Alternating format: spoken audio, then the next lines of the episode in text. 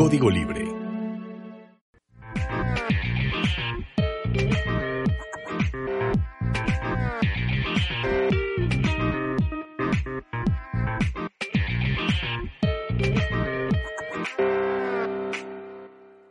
Hola a todos, ¿cómo están? Yo soy Eduardo Quintero y les doy la bienvenida una vez más a Estudio 13, el programa de código libre que abre el espacio para el talento independiente, para hablar un poquito de, bueno, no un poquito porque casi siempre hablamos de escritura y de libros, pero este, bueno, antes de comenzar dos cosas. La primera es agradecer a todas las personas que nos vieron, que siguen con nosotros. La entrevista de la última entrevista con Candles estuvo muy chida.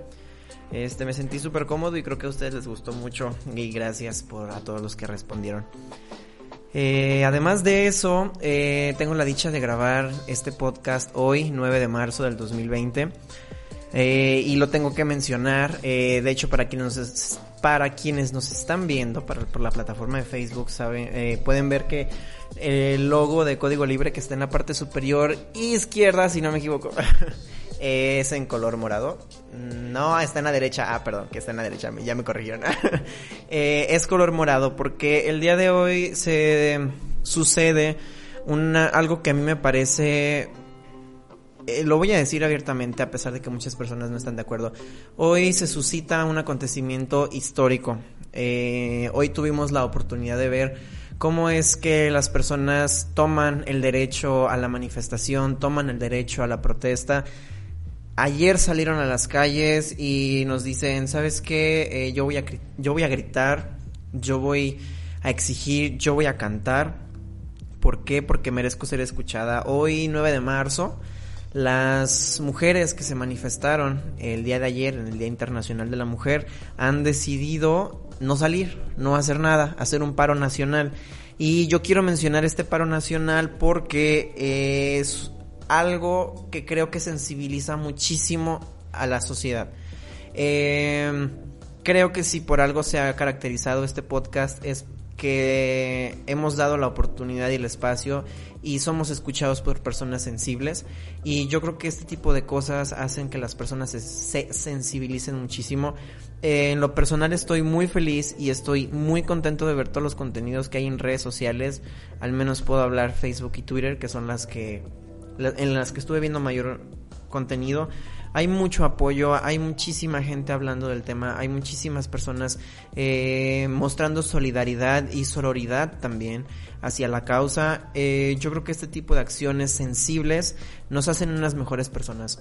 Eh, no voy a meterme más en el tema porque, bueno, no tenemos un podcast de, de opinión ni de política, solamente quiero compartirles que me siento muy contento de leer todo este tipo de cosas porque la ignorancia y el miedo llevan a las personas a no decir nada, a quedarse callados. Y creo que días como hoy hay que recordarlos con mucho orgullo porque las personas, las mujeres tuvieron el, valor de hablar para ser escuchadas. Y eh, los hombres tuvimos la oportunidad de sumarnos desde afuera y combatir esta ignorancia y combatir el miedo en favor de una causa muy muy importante.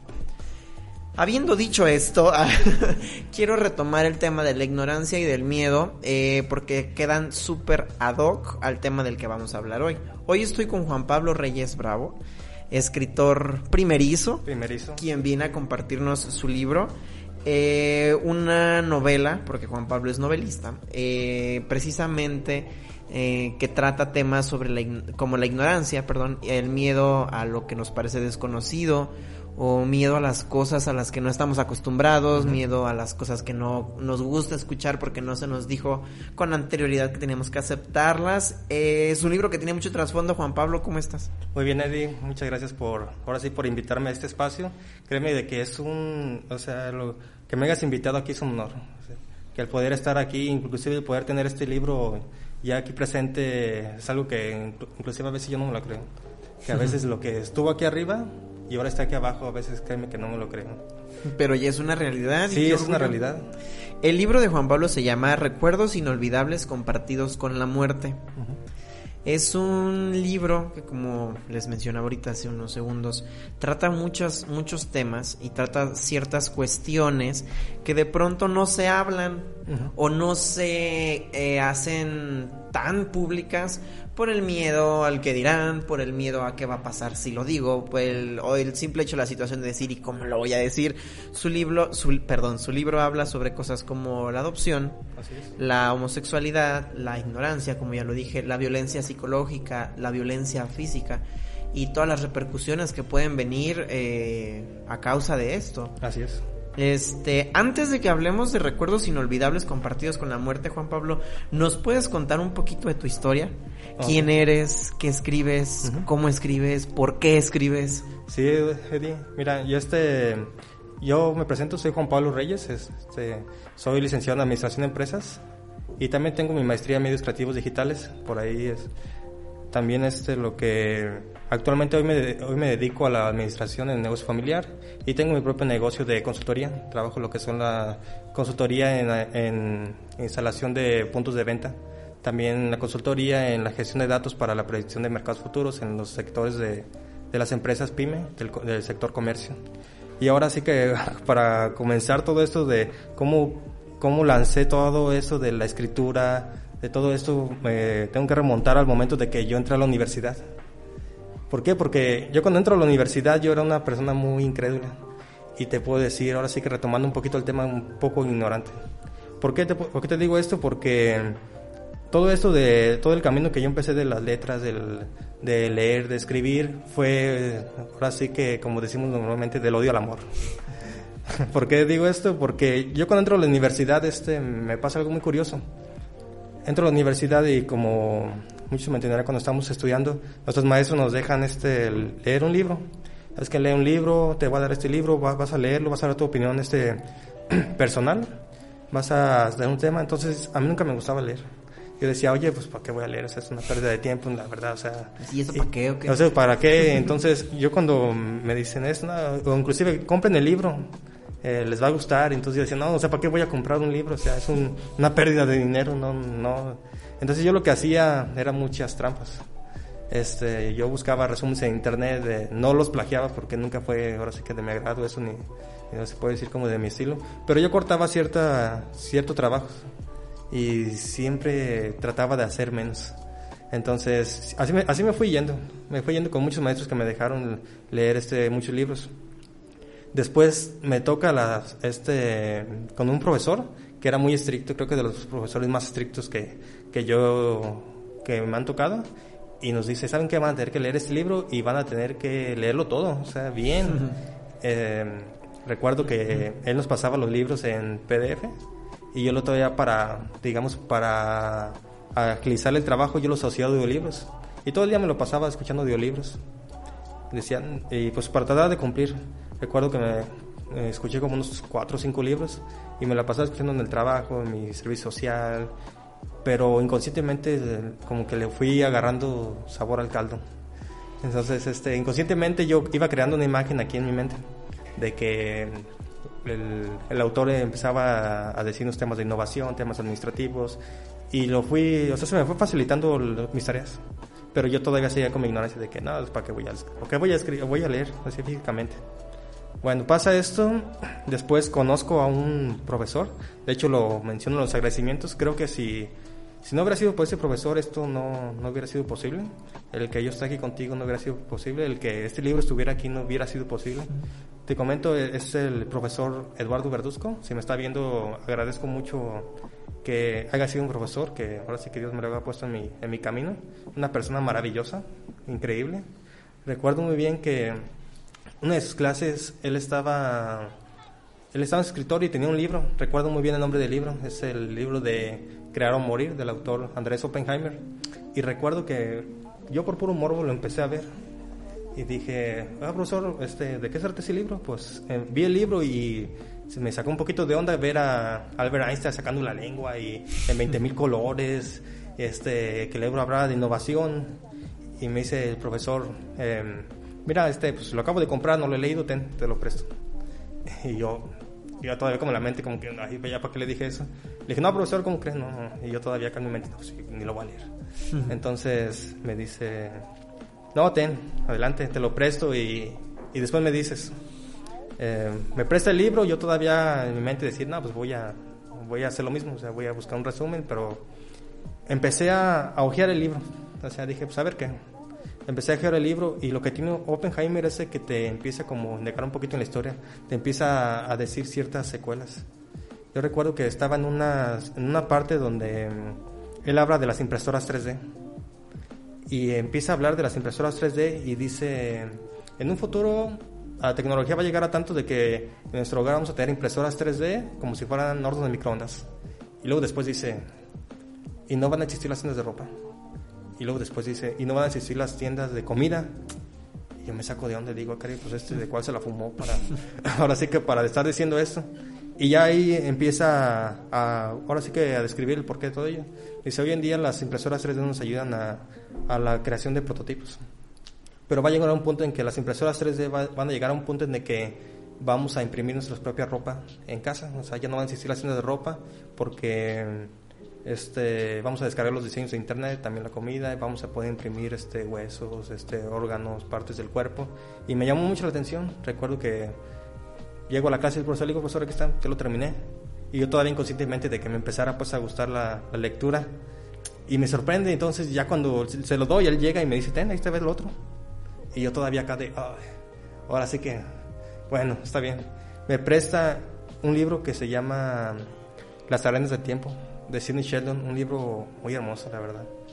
Ese, te- ese libro es el tema, ese, ahora sí que es novela. Y fue como de- donde yo empecé a, a gustarme las novelas. De la lectura siempre, siempre, mi gusto siempre han sido las novelas. Entonces empecé a leer el libro, inconscientemente, o sea, yo, yo empecé a leer una hoja, dos hojas, tres hojas, al poco tiempo eran cinco, después eran diez, cincuenta, cien, doscientas, a poco rato ya me di cuenta que ya llevaba más de la mitad, había leído diez horas completas. Entonces, todo esto, yo inconscientemente me empezó a gustar mucho la lectura, entonces yo, yo me empecé a, a enviciar un poco en la lectura, a que este autor, este, me gustara mucho su, su escritura. Recuerdo muy bien, y es algo muy curioso que no se me olvida, de que el libro me lo llevé a una fiesta. De tan, de tan, ahora sí que tan emocionado que estaba, me lo llevé a una fiesta, recuerdo que estaba la música, todo lo que daba, la gente ahora sí que en sus ambientes, en todo, y yo acá elevado en el libro. Y la gente me decía, oye, pues, ¿no va a hacer nada? No, yo estoy acá elevando mi libro. ¿Es tarea? No, no es tarea, yo estoy acá elevando mi libro. De ahí, este, duré como dos días leyendo un libro de como sobre 400 hojas. Llego con el profesor, le digo, profesor, este va, ya está, présteme otro porque mm, ya, Porque ya me lo acabé. Ya me lo acabé y me, me presta otro también de, de Sheldon. Se llama el, este, El precio de la intriga, también muy bueno de, de Sheldon. Lo acabo de leer y después él me, me empieza a prestar libros de, de Virginia Andrews, muy conocidos como Flores en el Ático. Creo- son, son cinco libros sobre 500 hojas cada uno. Lo, créeme que lo acabé de, de leer en dos meses. De tan emocionado que estaba. Toda la saga. Toda la saga que, Ajá. que estaba escribiendo, o sea, perdón, que estaba leyendo.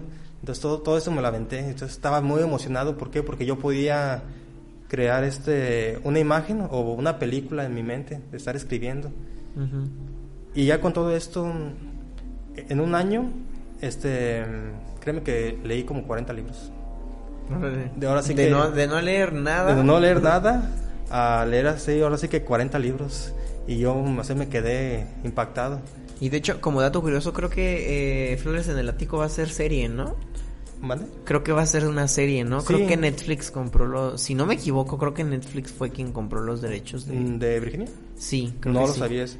He visto películas de Virginia Andrews. De hecho, hay varias de sus mismas libros, pero créeme que no me gustaron. O sea, las ¿No? cosas... No, no, o sea, yo me he decepcionado bastante de, de las películas. De las adaptaciones. Las adaptaciones, ¿por qué? Porque las cosas que, o sea, Virginia tiene, digamos que la forma que ella escribe, ella te describe a un personaje físicamente, cómo es, pero ella también te, te describe al personaje emocionalmente. si hace un gesto, si hace esto, si está llorando, si está triste, si está feliz. Entonces, cuando el personaje está contento, tú hasta saltas de alegría. Si el personaje está llorando, creo que hasta uno hasta mismo entra en depresión o no sé. Entonces, es lo que tiene Virginia. Entonces, cuando yo, le, yo vi, leí la película, perdón, este, vi la película, no me, no me gustó. De hecho, hay varias películas de ella y no me gustó. O sea, dije, no, no tiene nada que ver con el libro. O sea, es algo que prefiero que se quede acá arriba. Todo lo que leí. Entonces, ya cuando leo a estos dos autores y a todos los demás que, que empiezo a. que termino de leer con el profesor, recuerdo que yo además estaba esperando una oportunidad para que un amigo, un familiar o alguien me recomendara un libro. O de decir, oye, te recomiendo este libro. No lo pensaba dos veces y y lo compraba. Recuerdo que me, me, este, me recomendaron el libro de este de Francesco, Una vida entre el cielo y la tierra. Lo compré, La estrategia del océano azul, este, dentro de la caja, algunos libros también de, de administración, todos los compré y los, los leí. Y ahora sí, te, volviendo un poquito al tema de, la ignorancia, creo que a veces no nos conocemos a nosotros mismos. Yo me sorprendí mucho al momento de, que, de decir, oye, pues a mí nunca me gustaba leer, o sea, es algo que yo desconocía de, nosotros, de, mí mismo. Y yo era ignorante como de mí mismo y decía, sabes que pues no, no me gusta leer y no me va a gustar leer. Pero llega un momento en que una oportunidad me dice, ¿sabes qué? Pues ahí te va, lánzate y, y, hazlo, o sea, léelo. Entonces yo me invicié en el mundo de esas letras, me encantó el mundo de las letras. Este, y ya cuando este, leo, leo todas estas personas, empiezo, digo, ¿por qué no, no me lanzo yo? ¿Por qué no, no lo hago yo también? ¿Por qué no lo hago yo también? No me voy a esperar a hacerlo. Entonces, este, tomo un bolígrafo, una libreta, de hecho, esa es la, esa es la libreta donde yo escribí, empecé a escribir. Tengo 15 capítulos que escribí a mano porque yo dije, si los, Si los escribo en, en computadora, no, no la voy a armar. ¿Sabes? De hecho, creo que eres el primer escritor que ha venido aquí que se aventó el libro a mano. No, no todo, pero sí 15 capítulos me aventé a mano. Y cuando lo empecé a escribir, anoté fechas, anoté este, frases que me gustaban, anoté capítulos que sabía que iba a escribir. No los he escrito todavía y algunas cosas este aún me sigo basando. De hecho, es el tema, lo sigo mostrando aquí. Recuerdos inolvidables compartidos con la muerte. Y empecé a escribirlo, o sea, cuando, cuando escribo esto, yo tenía ahora así como una regla, o sea, tú escribe lo que está acá arriba. Ajá. Después veremos. Entonces eh, comencé a escribir, escribir, escribir. Y empecé, y al poco rato tenía 15, 15 capítulos escritos. Pero llegó un momento en que tuve miedo creo que a veces como escritores hay un momento en que tenemos miedo de, de mostrar nuestros escritos. Entonces, mm, tal vez este mi familia me está escuchando, pero yo no, nunca les mencioné a nadie, ni a mi familia, ni a amigos, ni a nadie. Decirles, ¿sabes que Hoy estoy escribiendo un libro. A nadie les, mostré. ¿Por qué? Porque decía, pues, ¿qué van a pensar de mí? Que es el momento de, decir, oye, ese está escribiendo un libro. No sé, o sea, siempre tuve como ahora sí que ese miedo. Este, entonces. ¿Y alguna vez alguien te dijo algo, Juan Pablo, cuando les dijiste que estabas, cuando les dijiste que ya habías escrito el libro? Algo como de que, ¿cómo pues? ¿Cómo fue todo? No, fíjate que hubo una persona, este, a la primera persona que le compartí, que era, que le, que había escrito el libro, fue una amiga muy cercana. Le dije, oye, mira, estoy escribiendo un libro, o sea, no, no se lo he dicho a nadie. Este, y me dijo, pues espero, espero, este, leerlo espero leer. Y te estoy hablando de que este libro fue hace, empecé hace tres años, tres años de transcurso de, de escribir el libro. Este, después de esto conozco a una persona que me cambió la vida. Esta persona fue una exnovia mía, ella escribe poesía y una persona muy, muy increíble. ella me, me, o sea, creo que fue con la primera persona que le tuve la confianza de decirle, oye, estoy escribiendo un libro y te lo voy a leer, porque ella me mostró sus escritos. Y créeme que también lo menciono en los agradecimientos. Ella me hizo navegar en un mundo de letras. Porque yo escuchaba lo que ella decía y yo acá imaginándome, eso me, me, me, emocionaba a escuchar lo que ella escribía. Y yo le decía, este, voy a escribirlo, pero ahora sí todavía tengo, sentía como miedo de decir, oye, pues, ¿qué va a pensar de mí? Y me empezó a decir, no, pues adelante. O sea, este, adelante, lánzate, pues, ¿qué miedo tienes? El, lánzalo y seguí escribiendo, lo dejé pausado y cuando conozco a esa persona lo seguí escribiendo. Me dio algunos tips, este, estuvimos yendo a algunos cursos em, y seguí escribiendo por, eh, por recomendación de ella. Este, yo cuando escribí este libro, tomé como base a los dos autores que te comento, a Sheldon y a Virginia Andrews. Lo que hace Sheldon en su escritura es de que, digamos que él es muy crudo. Él escribe temas polémicos, de, tal vez de políticas, tal vez de, de temas controversiales, pero él es muy crudo. Y él es muy, o sea, como que mucho suspenso, que te va intrigando. Él te va llevando del punto A al B, al C, al D, pero muy rápido, de tal punto que, como, como ya lo comenté, yo no puedo soltar el libro. Entonces me gustaba mucho leer sus escritos de Sheldon. Este, pero él también lo que hacía era de que dejaba varias cosas inconclusas para que tú te fueras dando una idea o crearas como una hipótesis de los capítulos venideros. De hecho, él hacía que... Haz de cuenta que ibas leyendo un capítulo y luego, y luego leías el otro y no lo entendías. Y dices, ah, pues... ¿Qué está, ¿Qué, ¿Qué está diciendo? ¿Qué está escribiendo? Pues a dónde yo me revolvía y me regresaba. Y no, o sea, volvía a lo mismo. Y tres capítulos anteriores dice, ah, ya, ya sé qué quiso decir. Entonces me gustaba mucho la forma en que él escribía, de dejar ciertas cosas este, indagadas. Y la forma en que, como te, lo he comentado de Virginia, es de que ella describe el personaje de tal forma en que, este, inclusive si él está triste, feliz, llorando, tú, tú te identificas con el personaje. Si ella, un personaje entra en un, digamos, en una habitación, ella te describe todo. Y tomé como base esos dos, esos dos, este, dos conceptos para empezar a escribir. Empecé a escribir lo que había en mi mente. Dije lo que sea, que vaya viendo y ya después vamos viendo cómo, cómo hacer que la historia sea un poquito más llamativa. De hecho, cuando vemos el, no sé si te tocó, o sea, cuando vemos el, el libro, se basa en dos. Si quieres lo puedes mostrar, ¿eh? Para las personas que están viéndonos en Facebook. Sí, Entonces, cuando escribo el libro, se lo baso en dos, o sea, como un, título y un subtítulo. Recuerdos inolvidables, compartidos con la muerte. Entonces, cuando lo lees, ¿verdad? Cuando, cuando lo, lo, empiezas a ver, te quedas como, ¿por, por, por qué todo esto? Y ves la portada y te llegan como un poquito de intriga, de de decir por qué compartidos con la muerte y por qué la imagen, por qué esto tú que ya lo has leído, que ya sabes el final, este, creo que ya me entiendes, me entiendes el porqué de, todo. Lo que significa, ajá. Sí, o sea, el, el porqué significa todo esto. Este, y es lo que la magia que tiene Sheldon. Entonces, yo empecé a escribir esto y puse un tema central. Este de que fue la ignorancia, de hecho en el prólogo lo menciono, lo que es la ignorancia.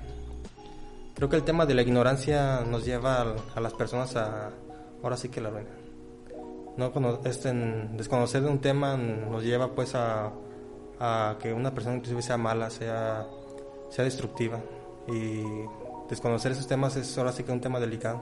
Tú lo acabas de mencionar un poco ahorita cuando iniciamos. Entonces todo esto puse como eso como tema principal y de ahí me fui guiando con varios subtemas al momento de, de seguir con la historia. La historia nos va, nos, este, nos adentra en la historia de de Tobias y Santiago, que ellos van descubriéndose ahora sí que a sí mismos.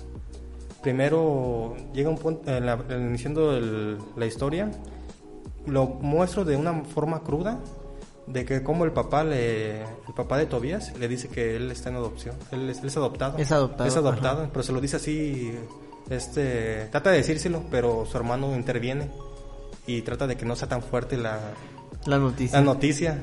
Y él se sorprende de inclusive que ve a su hermano llorando. Dice, acá, pues ¿por qué lo se viene llorando? Entonces ahí como que quedan algunos sentimientos o represalias. Entonces, posteriormente en la historia hay un desenlace. Eso de los desenlaces me gusta mucho por Virginia. ¿Por qué? Porque ella te describe a los personajes o te da una idea de cómo es el personaje en un desenlace. O sea, de, que se resuelve un problema y te dice cómo es el personaje. así, así es ella y me gusta mucho cómo es. Entonces yo me ante, en el principio doy un desenlace de, de que Tobias conoce la historia, de, o sea, de que él es adoptado. Y él a partir de eso comienza a conocerse. Comienza a conocerse, o sea, se, se empieza a conocer a sí mismo.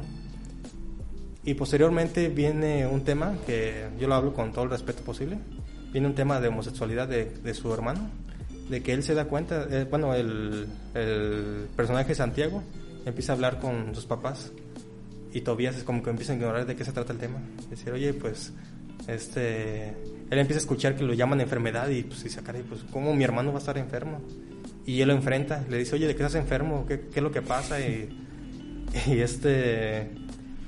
Y le dice, no, pues sí estoy enfermo, pero o sea, creo, o sea, el, es, el tema de homosexualidad aquí lo menciono como que ellos lo llaman enfermedad, pero yo no creo que sea enfermedad.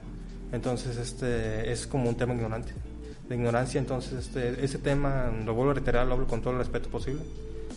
Este, llega un punto en que él ya se lo cree, porque toda la sociedad lo ataca. Y él llega, y el personaje Santiago llega un momento en que ya o sea, como que toca a fondo y dice, ¿sabes qué? Yo no estoy enfermo. Los que están enfermos son todas estas sociedades de mierda. Y lo llama así literalmente y pues todavía todavía sigue diciendo, pues, o sea, ¿de qué me está hablando? O sea, todas, no sé de qué, de qué me está hablando mi hermano. Tenemos en cuenta que el personaje principal, Tobías, tiene... ¿Cuántos años tiene? Él, yo metafóricamente lo puse en 13 años. No pongo la edad así realmente. Sí, por eso te la pregunté, porque no. sí, eh, hay un, hay una, hay un capítulo que solamente lo narra Santiago. Sí. De hecho, lo, lo menciono como Santiago Hainsford. Lo narra y ahí podemos este, tocar los, lo que son las edades. Son 13, que es este Tobías, 16 de Santiago y creo 7 de, de Mateo. Entonces, este, en la historia, Santiago no quiere que se, que se entere pues de lo que es él. Y llega un punto en que él lo enfrenta, le dice, ¿sabes qué? Pues, ¿cuál es tu enfermedad? O sea, ¿cuál es esto? Y, y él le dice, ¿sabes qué? Pues, es esto. Entonces, él está angustiado por su hermano. Él está ahora sí que angustiado de decir, oye, pues mi hermano está enfermo, o sea, todo así como en el tema de la ignorancia, él ahora sí que está preocupado porque pues mi hermano se va a morir, o sea, es un tema o sea, él está como, no, no desconoce ese tema. y eh, después este, hay una confrontación con su mamá, pero ahí hago un poco de énfasis el por qué la mamá reacciona así. Al final lo voy, te lo comento, o sea, cómo reacciona la mamá y y, la forma tan fuerte que ella habla al momento de hablar con Santiago. Entonces después todavía se desespera, se lanza a correr, este, sale de su casa, dice que los odia todo el mundo, ¿sabes? Un momento de que él toca fondo. Y llega un momento en de que se golpea y, y se encuentra con un árbol. Fíjate que este, en, la contraportada este, puse ese árbol de, de una persona que es, es personaje que se llama Diana y lo empieza, ella lo empieza como a hacer que el personaje todavía se aterriza, porque ella es, ella es muy lista, siempre está como muy, muy al día y ella tiene un, un distintivo de que sabe leer a las personas. Y le dice, oye, pues yo me estoy dando cuenta que tú eres bien ignorante, o sea, ¿cómo vas a ignorar ciertas cosas? y ya de ahí la historia se, se va basando en ciertos puntos. Viene un tema también de se puede decir de, aceptación personal. Este, ¿Por qué? Porque hay una parte en el, en el libro, de hecho, desde el capítulo que te comenté al momento de que te di el libro, se llama Un millar de sonrisas. Ese capítulo, cuando yo lo escribí, créeme de que yo estaba leyendo, o sea, dije, pues, ¿qué voy a escribir después? Y empecé, no, o sea, le, empecé, le empecé a escribir, pero sin saber qué estaba escribiendo. Agarré, sí, o sea, eh, empecé a escribirlo y, me fui yendo, dije, lo que aparezca acá lo voy a, lo voy a, lo voy a escribir y empecé a escribirlo y terminé el, capítulo y cuando lo leo digo, no manches, qué, qué, qué, qué crudo sí. Entonces, este, este capítulo me encanta, ¿por qué? Porque eh, en este capítulo todavía se toca a fondo. Llega un punto en el que él ya está tan angustiado, está tan, ahora sí que tan oprimido, de que él toca a fondo. Y se ve a sí mismo. Y él dice, ¿sabes qué? Pues él se ve a sí mismo y dice, pues este soy yo. Estos son todos los míos que me están corrompiendo. Y se ve triste, se ve llorando. Y se ve a sí mismo. él está ahí tirado en el suelo llorando. Y aquí retomamos esta parte, perdón que te interrumpa, que mencionaba desde un principio, el miedo. El miedo, sí es. El miedo a, no, a no querer ver las cosas, porque fíjate hasta dónde transgrede el, el miedo, de tal forma que el personaje ni siquiera se conocía a sí mismo, a mismo. por miedo a seguir, por miedo incluso al principio a preguntar, por miedo a crecer también, por, eso te pregunté la edad. No la recordaba, la verdad, pero sí, sí se construyó en mi cabeza un, pues un chavito. alguien que no sabe pues nada la vida, ¿verdad? A comparación de su hermano.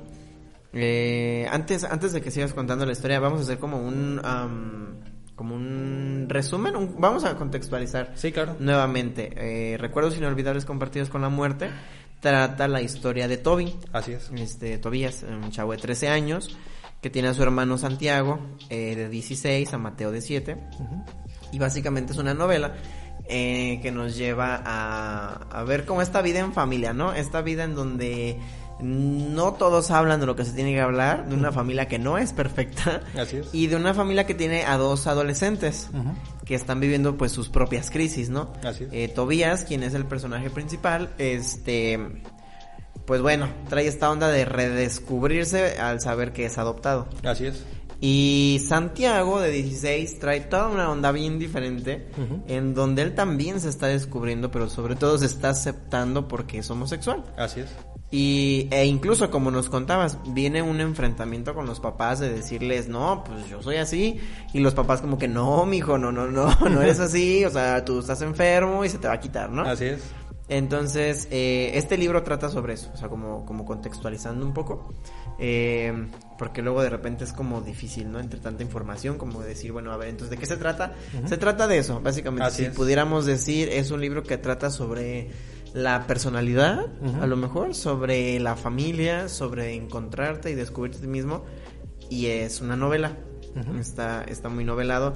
Y sobre todo porque, por ejemplo, Toby eh, crea una relación con este personaje que nos comentas que se llama Diana. Este, una relación también de descubrimiento, porque ella le enseña muchísimas cosas. O sea, ella es como tan lista, ella es tan ocurrente, súper asertiva. Es un personaje incluso, ah, pues, ocurrente. Tenía otra palabra en la cabeza, pero se me fue. Este, y Toby no es así. Así es. Toby es más como que, ah, sí, pues lo que me diga mi mamá, lo que me diga mi papá. y, y Diana, pues le dice así como que, oye, como dijiste ahorita, oye, ¿sabes que es que eres bien ignorante? O Así sea, es. es que no. Sí, o sea, así es el personaje de él. Y, y de, inclusive en un, en un capítulo se lo grita a Santiago, le dice, ¿sabes que ya va, ya va siendo hora de que seas una persona tan... Deje de ser una persona tan incrédula, ya despierta.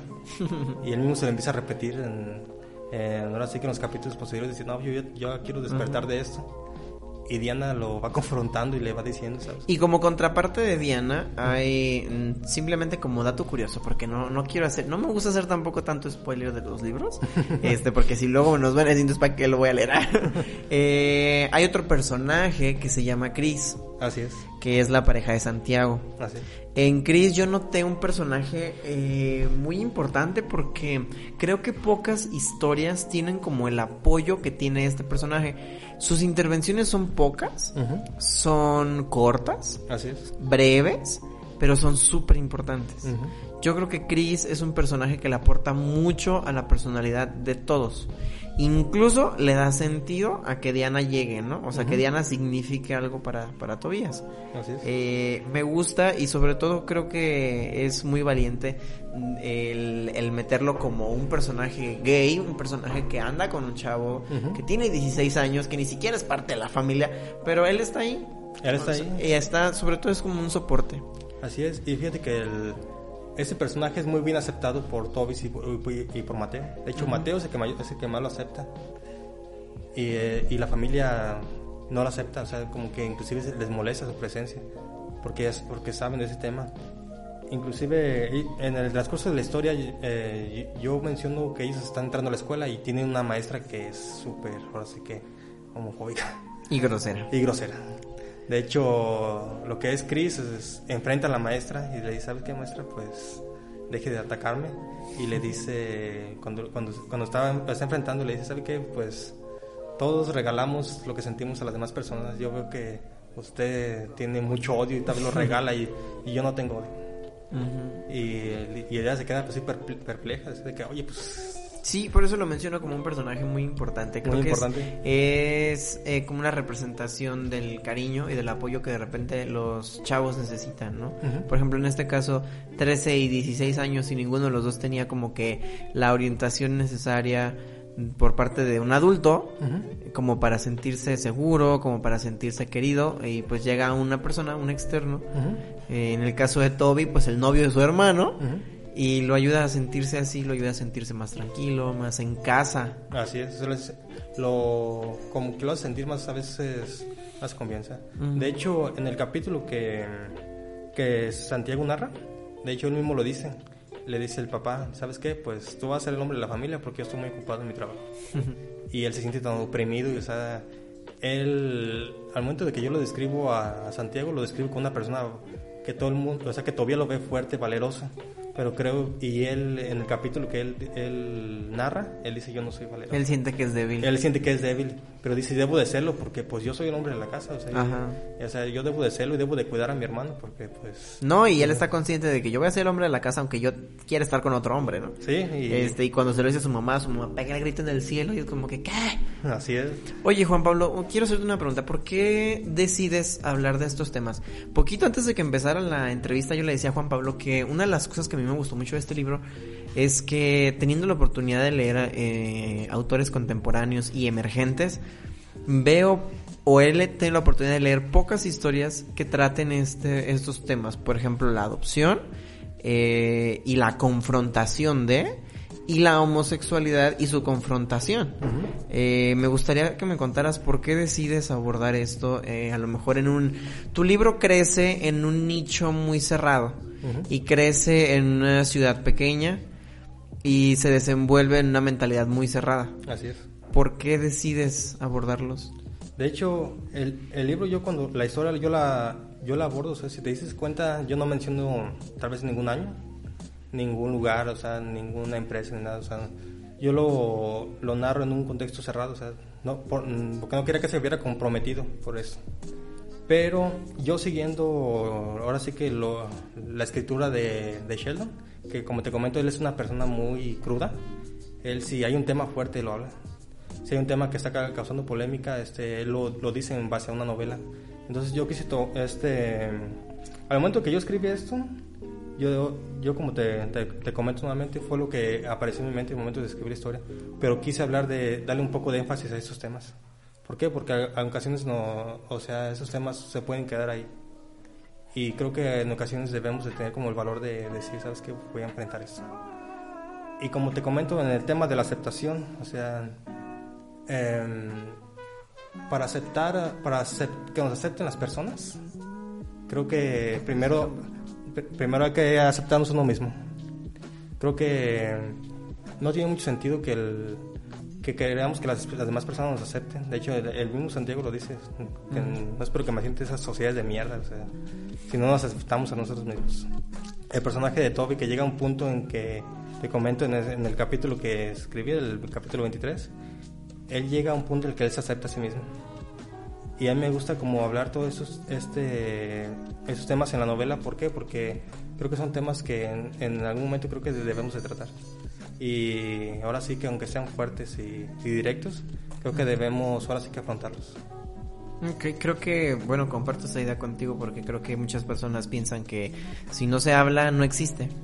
Así es. Sobre todo en lugares pequeños. Y como tú lo comentaste al principio, ahora sí que somos ignorantes. No sí, sí, sí. No, y sabes que la ignorancia es, es, muy peligrosa. Bueno, yo la considero muy peligrosa porque en el momento en el que tú decides hacer caso omiso a las cosas que suceden allá afuera, o en el momento en el que tú decides decir, ay, no, no, no pasa, no, no, mi hijo no es así, o este, no, ¿cómo le voy a decir eso? O cosas así.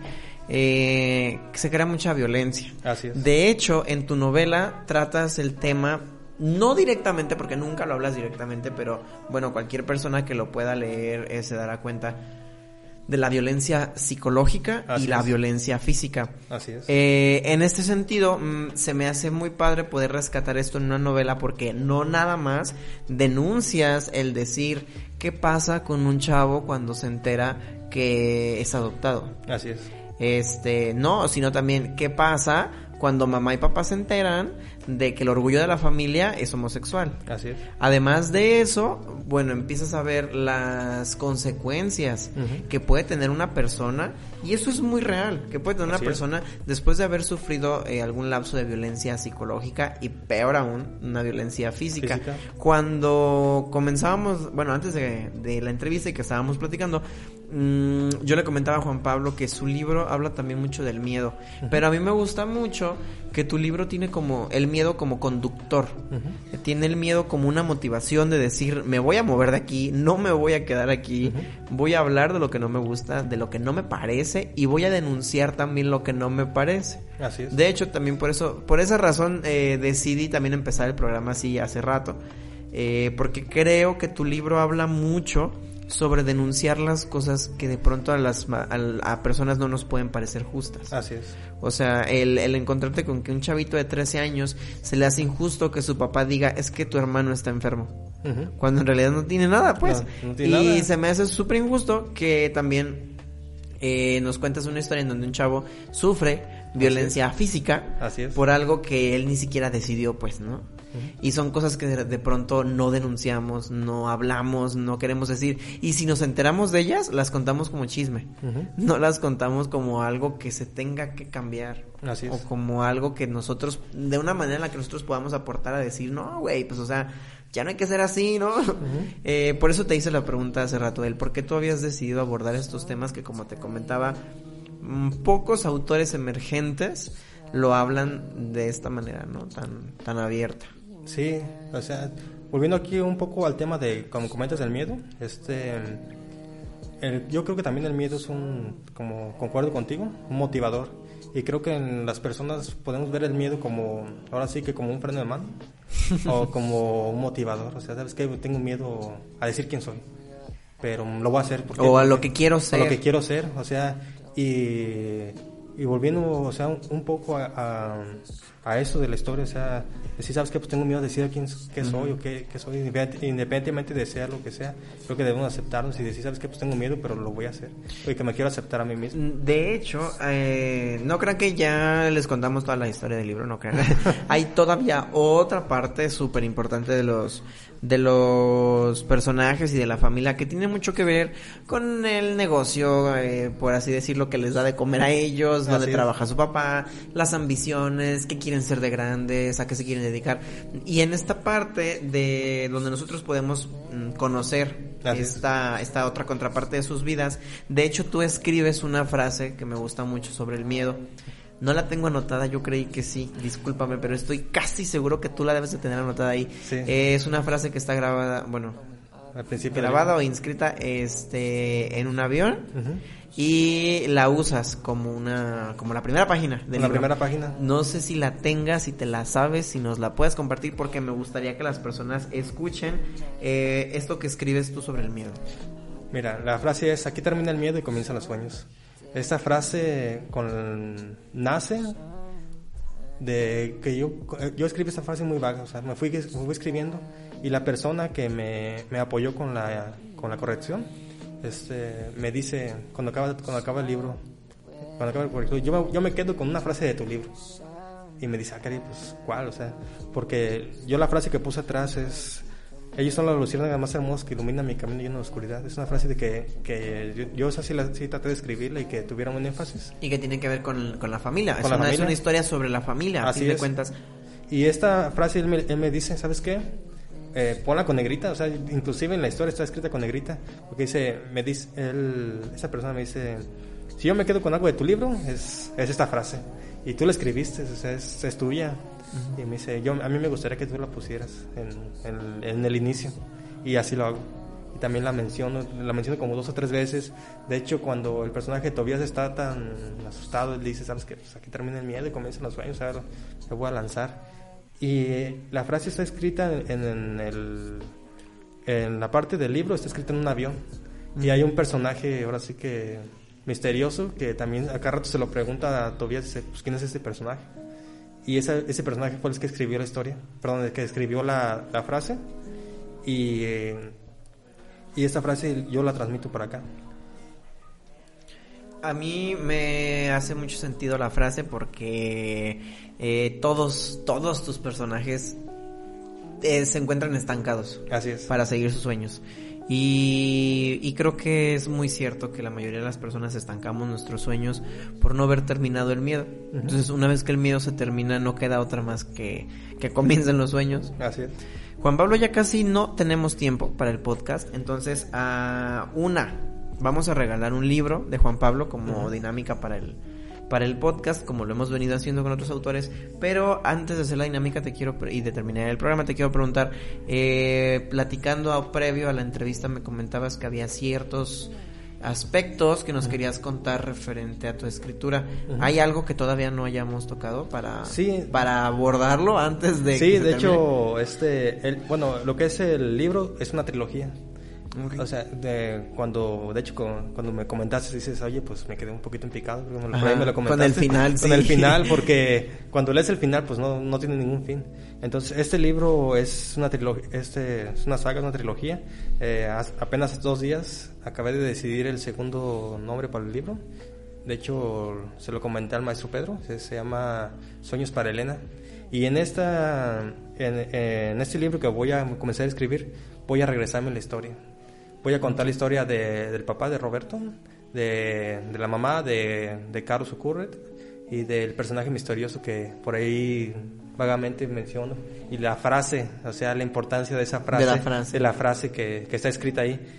Y también lo que voy con esto es que voy a decir, este, todas las cosas que dejé vagas aquí van a tener un sentido. Este, todo va a tener, todo va a tener un sentido, cosas que dejé como muy vagas o dejé, no dejé claras van a tener un sentido. Y también voy a mostrar el por qué los personajes son así. Por qué actuaron como actuaron, por qué vieron esto como una enfermedad, o sea, por qué pasó todo esto y por qué inclusive los personajes son duros, son fríos, son malos. Y volviendo a esto, este que en ocasiones vemos a una persona y, y decimos, ¿sabes qué? Pues la persona es, es, o sea, la ves y dices, pues es mala, o sea, es una carota y, y, se ve que es fría, es mala, pero, pero no sabemos qué no sabemos qué hay detrás. Qué hay detrás y ahí volvemos al mismo, o sea, al inicio. Ignoramos qué hay, qué hay detrás de, de, toda esa persona. Eh, ya tengo el material para, para, escribir el siguiente libro. Me gustaría escribirlo en, en este año, tenerlo listo. Y también el libro pues no está, no está presentado. Me gustaría, ah, me gustaría presentarlo también en este año. Este, tengo algunas ideas y tal vez me gustaría presentarlo en lo que es este, en la Escuela de Artes.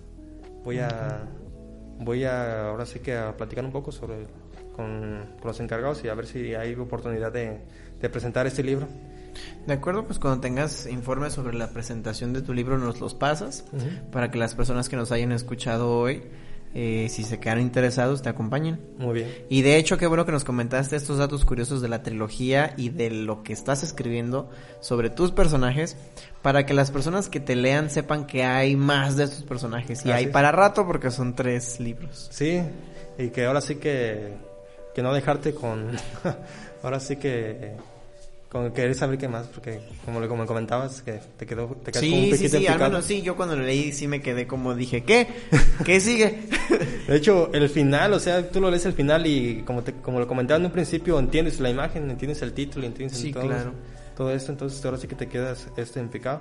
Eh, lo que me, me gustaría, aprovechando el, último tiempo, me gustaría agradecer a algunas personas que... Sí, claro que sí, adelante. Sí, es, este, bueno, primero que nada como ya les había comentado el profesor Verduzco, a mi exnovia, este, a Elena Torres, una persona que cuando yo empecé a, esto, yo, yo, yo, me acerqué a ella y vi que había publicado un libro. Sí, Elena Torres, que por cierto también pronto va a estar aquí. Sí, de hecho, yo, entrevista.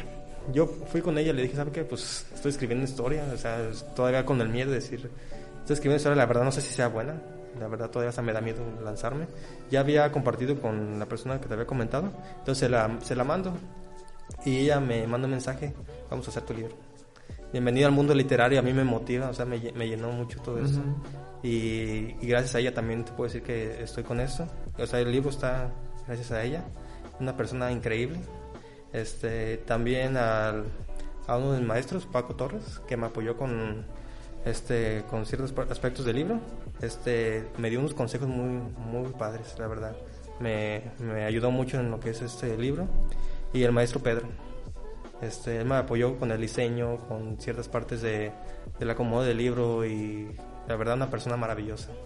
Y también a la persona que me apoyó a imprimir el libro, que me dio un sustento económico, este, el señor Roberto Aguilar, que me apoyó con esto, con un patrocinio. Este, le agradezco ahora sí que infinitamente de que me haya apoyado, de que esto se haya sido una realidad. ¿Para que sucediera? Sucediera, o sea, creo que sin, también una frase que, que menciono, creo que de las más fuertes, que también me comentaron, es donde el papá es, creo que la única que, que dice, él está en, un podio diciendo palabras motivadoras, y entonces llega y dice, y me atrevo a decir que las personas que digan que están donde estamos, sin la ayuda de nadie, yo, yo les aseguro que están mintiendo. Entonces yo te puedo decir que si yo estoy aquí gracias a, o sea, yo estar aquí contigo, cosa que la verdad nunca me lo me, hubieras imaginado, yo estoy aquí gracias a estas personas que me apoyaron. Gracias a estas personas, inclusive muchas gracias a mis padres que me apoyaron a, ahora sí que todos mis aspectos profesionales. A estas personas créeme que les agradezco muchísimo. Sin ellas no, créeme que no, no hubiera hecho esto. Y qué chido, Juan Pablo. Qué chido que tengas la humildad ah, de aprovechar tu espacio, tu tiempo y tus palabras para agradecer a quienes te ayudaron a que tu sueño fuera una realidad. Así es. Porque es es súper necesario el darle un espacio siempre a las personas que te ayudan a subir, que te ayudan a crecer. fíjate que esto, de esas personas, créeme que motiva mucho a las personas. Inclusive, de hecho, se lo, se lo, comentaba la señora Elena. Si usted no, me hubiera mandado ese mensaje, yo no hubiera hecho esto. Porque me motiva. O sea, yo inclusive cuando escribía, estaba escribiendo cierta parte del libro, que ya como que lo dije, no, pues ya para qué, ya, lo quiero dejar aquí y recordaba las palabras que ella me había dicho, no, pues no, adelante hay que... Lo tengo que...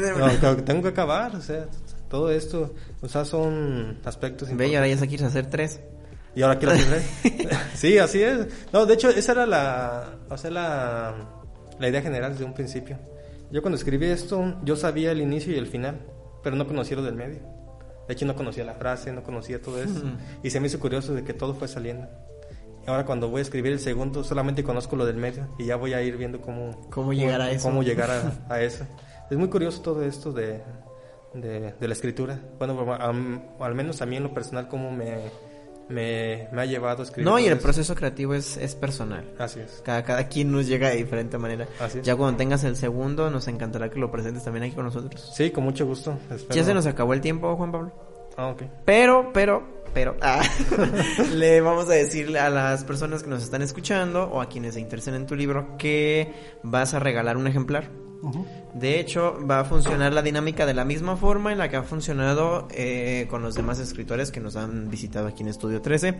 Juan Pablo nos deja un ejemplar. Nosotros subimos una página, una página, una fotografía a la página de Código Libre. Y eh, lo único que tienen que hacer las personas interesadas es que comenten por qué quieren llevarse el libro y el comentario que tenga más likes. Nosotros le mandamos un mensaje de que es el ganador y puede venir a recoger. Muy bien. ¿De acuerdo? Eh, además de agradecerte por el libro, por para la dinámica, te agradezco por tu tiempo, Juan Pablo, que hayas venido, que hayas aceptado la entrevista, que te abras de esta forma con nosotros, que nos compartas con tanta transparencia el proceso de conocerte y así escribir una historia sobre conocerse. Muy bien. Y también, eh, ojalá las personas a las que les diste un agradecimiento especial puedan escuchar esto y te recomienden para que este proyecto siga creciendo. Muy bien, muchas gracias. Gracias a ti por venir y gracias a las personas que nos escucharon hoy nuevamente. A quienes van a compartir, a quienes nos estuvieron viendo. Eh, los quería mencionar un poquito, pero ya se me va a apagar mi teléfono y no, a lo mejor no voy a alcanzar a mencionarlos a todos. Eh, bueno, en general, gracias a las personas que nos estuvieron viendo hoy. Si están interesados en el libro de Juan Pablo, igual y les dejamos también su Facebook eh, etiquetado en la publicación de Facebook por si quieren obtenerlo y leerlo. Les recuerdo que pueden escuchar eh, Estudio 13 en Spotify, en podcast, en Apple Podcast también. Y pueden escuchar la repetición de este programa en códigolibreradio.com. Sí, lo dije bien, sí. Ah. Ah, muy bien. es que producción siempre me regaña porque lo digo mal. y la repetición pues es los sábados a la una. Gracias, gracias Juan Pablo, gracias a todos los que nos vieron. Yo soy Eduardo Quintero, esto fue Estudio 13. Muchas gracias. Gracias.